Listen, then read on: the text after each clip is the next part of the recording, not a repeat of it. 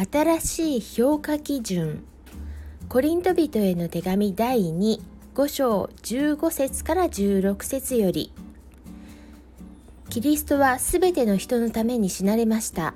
それは生きている人々がもはや自分のためにではなく自分のために死んでよみがえった方のために生きるためです。ですから私たちは今後肉に従って人を知ろうとはしません。